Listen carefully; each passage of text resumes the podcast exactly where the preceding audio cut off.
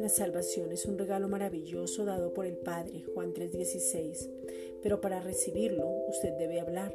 La salvación se recibe por fe y es un regalo, Efesios 2 versículos 8 al 9, que trae muchas cosas como sanidad, prosperidad en todas las áreas, libertad, triunfo, fortaleza, una herencia con promesas ya establecidas que es Cristo mismo, el poder de Dios, autoridad, gozo, paz, seguridad y confianza, el ADN del Padre y revelación. Efesios 1, versículos 17 al 23.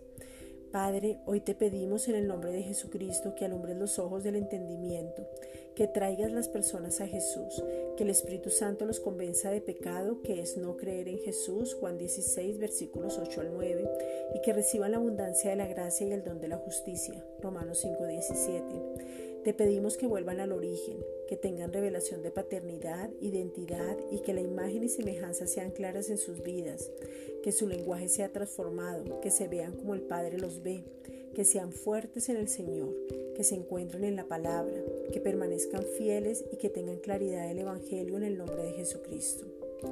El Evangelio es poder manifestado Padre, en el nombre de Jesucristo te pedimos la revelación del Evangelio de la Gracia. Romanos 1, versículos 16 y 17. Padre, gracias por esta gran cosecha. Tu palabra dice que roguemos al Señor de la mies que envía obreros a su mies.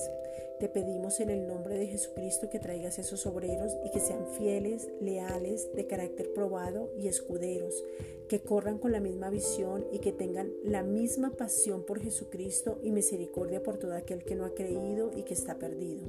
Segunda de Corintios 4:3. Padre, haz que la palabra corra y sea glorificada, porque tú dices que no quieres que nadie se pierda. Obra con poder en este tiempo, danos de nuevo en el nombre de Jesucristo. Efesios 6:20. Hay un milagro en nuestra boca. Cada palabra que lanzamos es hecha.